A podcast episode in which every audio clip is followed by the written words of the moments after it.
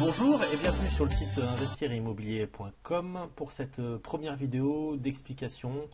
Euh, aujourd'hui, je voulais faire le point avec vous sur une notion euh, importante que je vois beaucoup sur les différents sites internet et, beaucoup de gens semblent, perdus pour des notions de base. à savoir, je voulais vous parler des différents types de location. Alors bien sûr, l'idée c'est de faire une initiation euh, générale, c'est vraiment juste de distinguer euh, les différents statuts euh, qui existent.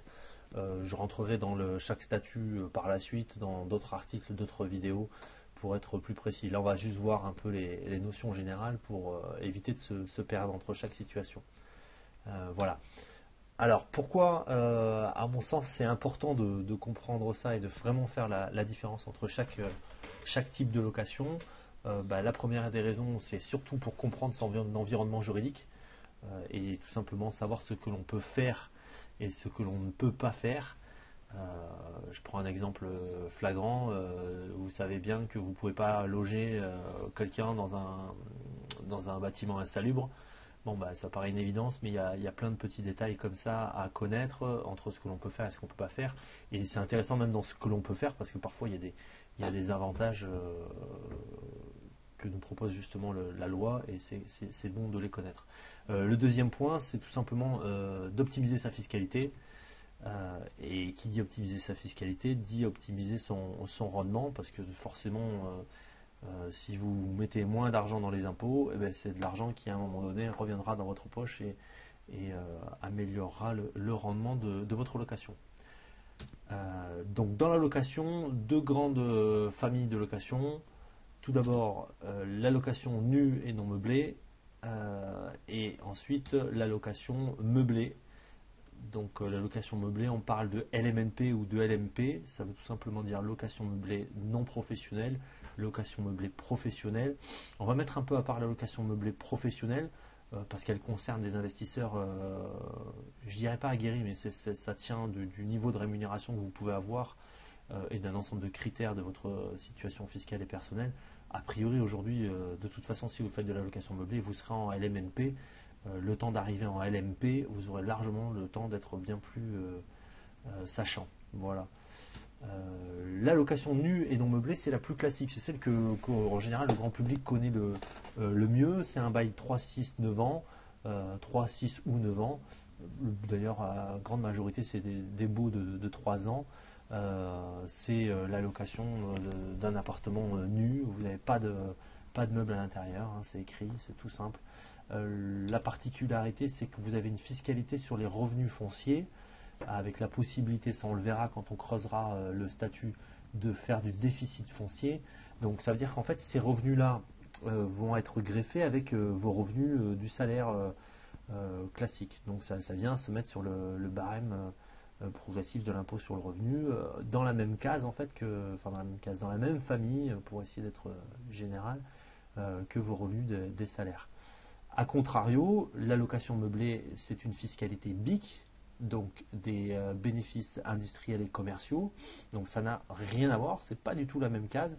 Il n'y a pas d'interaction entre votre revenu du salaire et, vos revenus BIC. C'est deux choses qui sont traitées indépendamment. L'atout euh, du, euh, LMNP de la location meublée, euh, c'est que dans certains, on le verra également en détail, hein, là vraiment le but c'est de survoler tout ça, dans certaines situations, dans certains régimes, vous avez la possibilité de faire de l'amortissement et donc bah, de, défiscaliser vos revenus. Je vous en reparlerai. Défiscaliser vos revenus, ça veut tout simplement dire ne pas payer d'impôts sur les revenus que vous allez avoir par le biais de vos locations. C'est ça qu'on veut dire par défiscaliser vos revenus. Euh, donc plus en détail dans la location meublée, parce que c'est souvent par là qu'on part, euh, c'est ce qui est souvent le plus intéressant. Euh, alors oui, j'ai oublié un passage, les régimes, les différents régimes, donc ça c'est justement pour les possibilités d'amortissement, c'est sur le régime réel. En fonction des situations pour, lesquelles vous optez, vous avez la micro-entreprise, la micro simplifiée ou le réel normal. là encore, je, survole, on en reparlera. Donc la location meublée, dans la location meublée, il y a deux types de location à ne pas confondre. Donc la location euh, meublée à l'année, donc c'est la, location meublée classique en fait. Hein. on a un, bail à l'année. Euh, vous devez fournir les meubles aux, locataires. Euh, et puis bah, l'intérêt c'est qu'il reste dedans pendant toute la durée de son contrat. ce sont des baux d'un an. sauf pour les étudiants où là ce sont des baux de 9 mois. Dans le cadre de l'étudiant, il faudra lui refaire signer un bail s'il veut rester au bout des 9 mois. Pour le bail classique d'un an, le bail se reconduit par tacite reconduction, tout simplement. Ensuite, la location meublée de courte durée, la célèbre, la dite aussi location saisonnière. D'accord? Donc la location meublée de courte durée, elle fait partie de la location meublée, bien évidemment. Et dans la location meublée euh, de courte durée, on peut avoir tout type de durée. Donc euh, c'est des baux à durée variable. Ça peut être aussi bien pour une nuit que pour, euh, que pour trois semaines, que pour un mois. c'est une location qui a le gros avantage d'obtenir des, bien meilleurs rendements.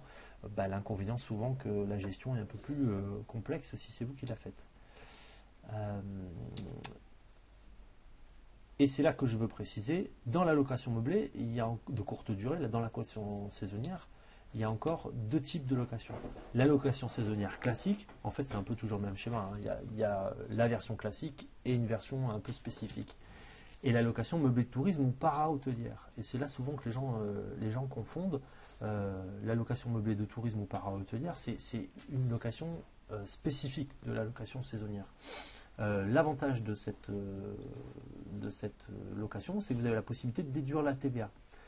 Euh, donc c'est un, bon là c'est vraiment très spécifique. Il faudra qu'on rentre dans les détails pour ça.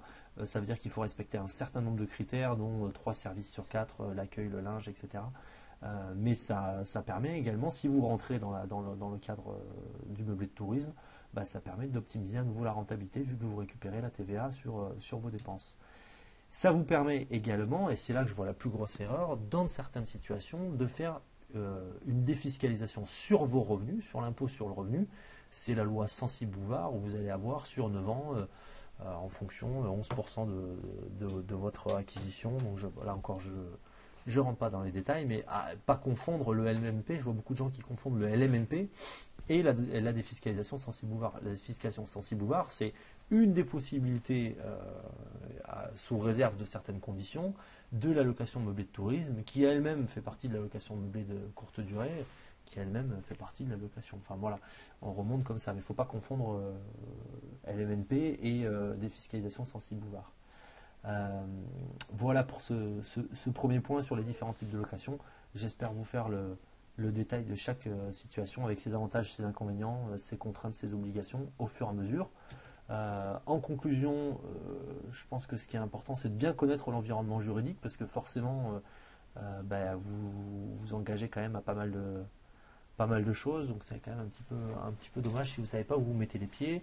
Et en second point, ce qui est intéressant, c'est que d'avoir une bonne connaissance de votre environnement juridique, ça vous permet d'adopter un choix stratégique adapté aux objectifs.